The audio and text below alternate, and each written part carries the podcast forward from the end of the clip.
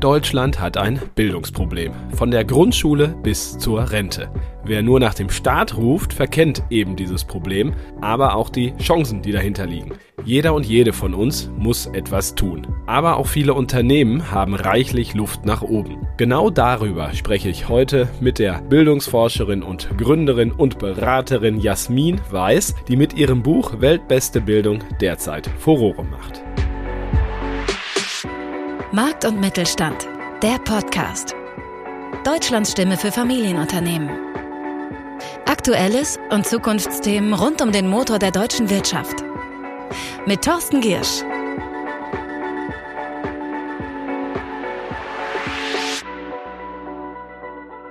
Wir starten mit dem Gespräch in ungefähr drei Minuten. So lange gibt es das Wichtigste der Woche aus Sicht des Mittelstandes. Das sollten Sie wissen. Der Arbeitsmarkt sendete in dieser Woche interessante, aber höchst widersprüchliche Signale. Auf der einen Seite gab es in Umfragen steigende Zahlen von den Unternehmen, die angeben, Stellen streichen zu müssen. Auf der anderen Seite melden die Jobbörsen, wenn man sie fragt zumindest, Rekordwerte für das dritte Quartal, wenn es um die Zahl der Stellenausschreibungen geht. Doch wer glaubt, der Fachkräftemangel, Mitarbeitermangel, Führungskräftemangel wird sich erledigen im Zuge der nächsten Wochen, der dürfte sich getäuscht sehen. Man muss wahnsinnig viel bieten, um Leute zu halten oder zu holen. Damit sollten Sie rechnen. Apropos Führungskräfte, da kam in dieser Woche eine sehr spannende Statistik heraus, nämlich was GmbH-Geschäftsführerinnen und Geschäftsführer in Deutschland verdienen. Das gibt so einmal im Jahr und die Ergebnisse zeigen eine Zweiteilung des Mittelstandes. Da gibt es die Unternehmen mit über 25 Millionen Euro Umsatz.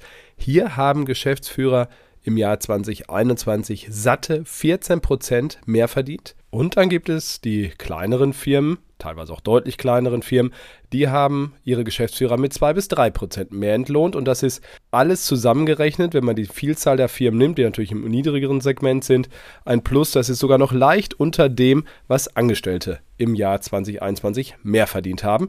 Geht übrigens bei den Gehaltsentwicklungsprognosen der großen Vergütungsberatung so weiter. Also auch 2023 erwarten Manager kein höheres Plus als der Durchschnitt ihrer Leute. Von raffgierigen Führungspersönlichkeiten kann also keine Rede sein. Das sollten Sie wissen. Die China-Reise des Bundeskanzlers ist eine ganz besondere und damit auch verbunden die Frage, welche Unternehmerinnen und Unternehmer ihn begleiten. Zwölf dürfen, wegen Corona nicht mehr einige, die sonst immer dabei waren, fehlen. Aber die Runde ist immer noch illustrig. Aber natürlich ist es auch eine sehr komplizierte Reise, nicht nur wegen Corona, sondern auch wegen dem, was man sagt. Frau Leibinger-Kammüller von Trumpf ist jetzt hervorgeprescht und sagt, wenn China Thailand erobert, ist das für uns eine rote Linie. Da kann man nur sagen, Hut ab, das nennt man klare Kante zeigen. Das könnte Sie irritieren. Die Wirtschaftsprüfer machen sich mächtig Sorgen um ihre Kunden, also die Unternehmen. Viele Firmen werden ihre Risikovorsorge noch einmal deutlich verstärken müssen, sagt das Institut der Wirtschaftsprüfer. Und sie glauben tatsächlich nicht so richtig daran, dass alle Firmen schon wissen, wie krisenanfällig sie sind. So kann man die Pressemitteilung interpretieren. Also bitte, liebe Unternehmerinnen und Unternehmer, macht euch gefälligst Sorgen. Es ist Krise. Gut, dass wir das geklärt haben. Wir alle kennen solche Workshops. Sterile Seminarräume, die nach zwei Tagen vollhängen mit Flipcharts. Die werden zwar brav abfotografiert, aber das heißt ja noch lange nicht, dass sie sich jemals wieder jemand anguckt. Dabei gibt es viel zu viel vom lauwarmen Kaffee tagsüber und kühlem Bier abends. Viele Weiterbildungsmaßnahmen sind bezahlte Zeitverschwendung. Das sagen auch Studien. Dabei wäre es so nötig, Deutschlands Angestellte effektiv fortzubilden. Wie es besser geht, bespreche ich jetzt mit Jasmin Weiß. Sie ist Bildungsforscherin, selbst Gründerin und Beraterin. Hallo, Frau Weiß. Hallo, guten Morgen, Herr Giersch. Frau Weiß, Ihre eigene Familiengeschichte zeigt, was Bildung verändern kann. Also Ihre Mutter konnte durch eine Bildungspatenschaft in Hongkong damals eine gute Privatschule besuchen. Wie ging die Geschichte weiter? Die Geschichte ging so weiter, dass meine Mutter, die ansonsten keine Möglichkeiten gehabt hätte, ähm, eine, eine gute Ausbildung zu durchlaufen. Meine Mutter hat äh, Abitur gemacht in Hongkong und kam dann durch die besagte Bildungspatenschaft nach Deutschland, nach Heidelberg und hat dort an der Universität einen attraktiven jungen Studenten kennengelernt, meinen Vater. Und ähm, meine Familiengeschichte ist deswegen ähm, so verlaufen, wie sie jetzt verlaufen ist. Ich bin sehr behütet in einem klassischen Akademikerhaushalt groß geworden und habe von Beginn an richtig gute Absprungchancen gehabt. Und meine Geschichte wäre völlig anders verlaufen, wenn meine Mutter nicht Zugang zu wirklich guter Bildung bekommen hätte und ihre soziale Schicht, ähm, die es nicht ermöglicht hätte, durchbrochen hätte. Sie machen in Ihrem Buch einen, wie ich finde, großen Vergleich. Es braucht ein Bildungswunder, so wie es eben vor ein paar Generationen mal ein Wirtschaftswunder gab. Was heißt das genau? Ich glaube, und wahrscheinlich haben uns da die letzten zweieinhalb Jahre spätestens nochmal die Augen geöffnet, dass wir in der Bildung einen großen Sprung nach vorne machen können. Und ich, ich finde immer, wenn Veränderung ansteht ähm, und Veränderung erfordert Mut, brauchen wir Narrative, die die Mut machen. Und wir haben ein wirklich sehr kraftvolles Narrativ hier in Deutschland, nämlich wir haben schon mal ein Wirtschaftswunder geschafft vor ja, circa 60, 65 Jahren. Und weil wir das schon mal geschafft haben mit geballter Energie, weil wir alle das gleiche Ziel vor Augen hatten, nämlich Deutschland nach dem Krieg damals wieder aufzubauen, glaube ich, dass wir es jetzt noch mal schaffen können, den großen Sprung in der Bildung nach vorne zu machen, weil wir auch alle an einem Strang ziehen und wissen, dass wir hier vorankommen müssen. Wir könnten jetzt Stunden über die Schule und die Universitäten sprechen, fokussieren uns aber, das ist der Sinn dieses Podcasts, auf die Unternehmen. Was fehlt da aus Ihrer Sicht? Ähm, ich glaube, Unternehmen müssen ihre Belegschaft fit machen für eine digital vernetzte Zukunft und eine Zukunft, die weiterhin volatil bleiben wird und von Unknown Unknowns geprägt sein wird, also von Geschehnissen, die eintreten, die wir heute noch nicht einmal benennen können. Auch das haben wir die letzten zweieinhalb Jahre gesehen, dass das möglich ist. Und für diese Zeit müssen wir unsere Belegschaft trainieren, ähm, weil nach der Krise ist vor der Krise. Und ähm, ich denke, das Thema Upskilling und Reskilling, also wirklich investieren in Mitarbeiter und ihnen die Qualifikationen mitzugeben, die sie jetzt und in Zukunft brauchen, ist einer der ganz, ganz großen Managementaufgaben derzeit. Skills haben Sie gerade schon genannt. In Ihrem Buch nennen Sie sie Future Skills unter anderem auch. Welche sind das denn? Was sind denn große Fähigkeiten, die, die man noch mehr braucht als in den vergangenen Jahren schon? Das muss natürlich unternehmensspezifisch abgeleitet werden, aber es zeichnen sich große übergreifende Trends ab. Und ganz wichtig ist, dass egal welche Funktion, also ob das Personal, ob das Marketing, Vertrieb, ob das Einkauf ist, wir brauchen ein Grundlagenwissen, also mindestens ein Grundlagenwissen in IT und in den relevanten Schlüsseltechnologien, zum Beispiel eine künstliche Intelligenz oder Blockchain. Da sind viele, viele, viele berufstätige Mitarbeiter von entfernt, dieses Grundlagenwissen zu haben. Und dann werden Metakompetenzen wichtiger, ähm, auch branchenübergreifend. Das ist zum Beispiel die Fähigkeit zu lernen, also das Lernen zu erlernen. Wie eigne ich mir sehr schnell und sehr effektiv neues Wissen an? Dazu gehört die Fähigkeit, komplexe Probleme zu lösen. Dazu gehört die Fähigkeit, in interdisziplinären und diversen Teams zusammenzuarbeiten. Aber dazu gehören auch, und das mag für viele kontraintuitiv klingen, aber je digital vernetzter die Welt wird, und davon bin ich überzeugt, desto menschlicher müssen wir werden. Und deswegen sind auch jegliche Sozialkompetenzen ähm, ganz, ganz wichtige Future Skills, die wir in Zukunft noch mehr als bislang benötigen werden. Was kann die Familie noch alles tun? Wo, wo, wo schnappt man einfach, ich sag mal, Fähigkeiten im Alltag auf? Zum einen, glaube ich, kommen den Familien und danach komme ich zu Sozialkompetenzen ähm, die Rolle der Wertevermittlung zu. Und ich glaube, je instabiler die Welt da draußen wird, desto mehr brauchen wir einen stabilen Stand. Und zu diesem stabilen Stand zählt eben, seine persönlichen Werte zu kennen als Orientierungsraster. Das zum einen zum Thema Sozialkompetenzen, Empathie zum Beispiel zu schärfen. Das können Sie bei Ihrer Zweijährigen, das kann ich bei meiner Zweijährigen. Also ein Gefühl dafür zu vermitteln, ähm, was sind denn eigentlich die Bedürfnisse von meinem Gegenüber? Was kann ich in Gesichtern lesen, ohne dass die Bedürfnisse geäußert werden?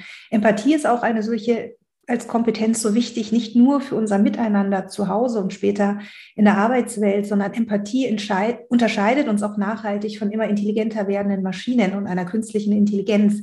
Insofern sollten wir auch das stärken, was uns als Menschen ähm, auszeichnet und von Technologie unterscheidet. Äh, zu Sozialkompetenz gehört aber auch ganz viel Selbstkompetenz, also sich selbst besser kennenzulernen, selber seine persönlichen Grenzen zu erfassen, ähm, ein Gespür dafür zu entwickeln, was brauche ich, damit es mir gut geht und damit ich ein angenehmer Mitmensch bin. Also all das sind Sozialkompetenzen, die können wir zu Hause schärfen und dann ja später im Studium, in der Ausbildung und im Berufsleben auch. Das führt ja aber zu der relativ logischen Schlussfolgerung, so die habe ich auch aus Ihrem Buch entnommen. Bildung und ja, das Arbeiten sollte Hand in Hand gehen, also Bildung muss in den Alltag integriert werden, oder?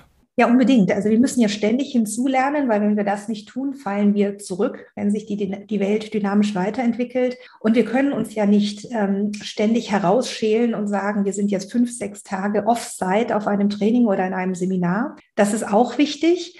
Aber viel wichtiger ist es, dass wir wirklich im Alltag lernen und dass eigentlich unser Aufgabenprofil, wie wir es haben, möglichst täglich die Möglichkeit bietet, sich weiterzuentwickeln und sein Gehirn ins Fitnessstudio zu schicken, weil wir an die Grenze unserer Leistungsfähigkeit und Vorstellungskraft gehen müssen. Sie schreiben schon, dass es auch mein Engagement ist, teilweise auch meine Zeit sein könnte, sprich Freizeit für Weiterbildung im beruflichen Bereich auch zu opfern, in Anführungszeichen, und vielleicht sogar auch mein Geld. Habe ich das so richtig interpretiert? Ja, absolut. Also ich weiß nicht, ob ich mich mit dieser Aussage beliebt mache, das ist mir auch egal, weil ich bin der fest, festen Überzeugung, dass Lernprozesse, und das sagt die Wissenschaft übrigens auch, nur gelingen, wenn es eine geteilte Verantwortung gibt zwischen dem Lernenden und der Organisation, die ähm, Wissen vermittelt. Also später, wenn ich berufstätig bin, mein Arbeitgeber, der ein passendes Angebot macht oder vorher in Schule und Ausbildung die jeweiligen Bildungseinrichtungen. Aber das beste Angebot ist zum Scheitern verurteilt, wenn die Lernenden nicht ein hohes Maß an intrinsischer Motivation zu lernen mitbringen.